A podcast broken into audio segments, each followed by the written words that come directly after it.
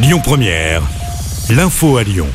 Bonjour à toutes et à tous. Dans l'actualité de ce vendredi, Emmanuel Macron est à Grenoble où les victimes de l'attaque au couteau d'Annecy sont hospitalisées. Hier, un homme a blessé au total six personnes dans un parc. Il visait principalement les jeunes enfants et deux bébés sont toujours en urgence absolue à Annecy. Annonce faite par Olivier Véran, le porte-parole du gouvernement. Tous les enfants blessés ont pu être opérés, a annoncé Elisabeth Borne. L'homme a été arrêté. Il est actuellement en train d'être euh, interrogé. Sa garde à vue a été prolongée.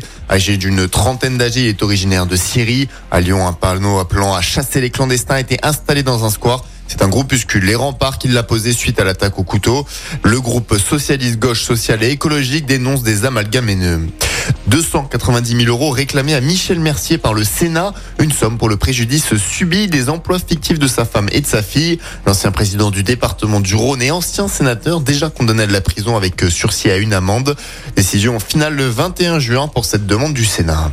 Le verdict tombe aujourd'hui concernant le meurtre de cette escort girl. Les assises du Rhône doivent statuer. C'était à l'automne 2019. Le corps de la victime de 23 ans avait été retrouvé dans les eaux du Rhône. L'accusé, un homme de 42 ans, nie les faits.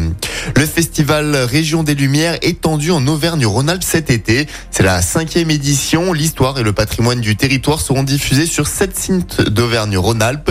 Pour ce projet, la région a investi 1,2 million d'euros.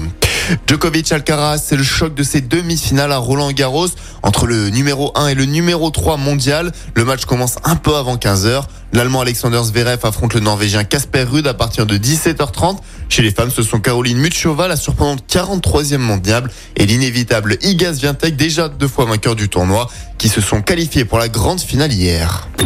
Écoutez votre radio Lyon Première en direct sur l'application Lyon Première, lyonpremière.fr et bien sûr à Lyon sur 90.2 FM et en DAB+. Lyon Première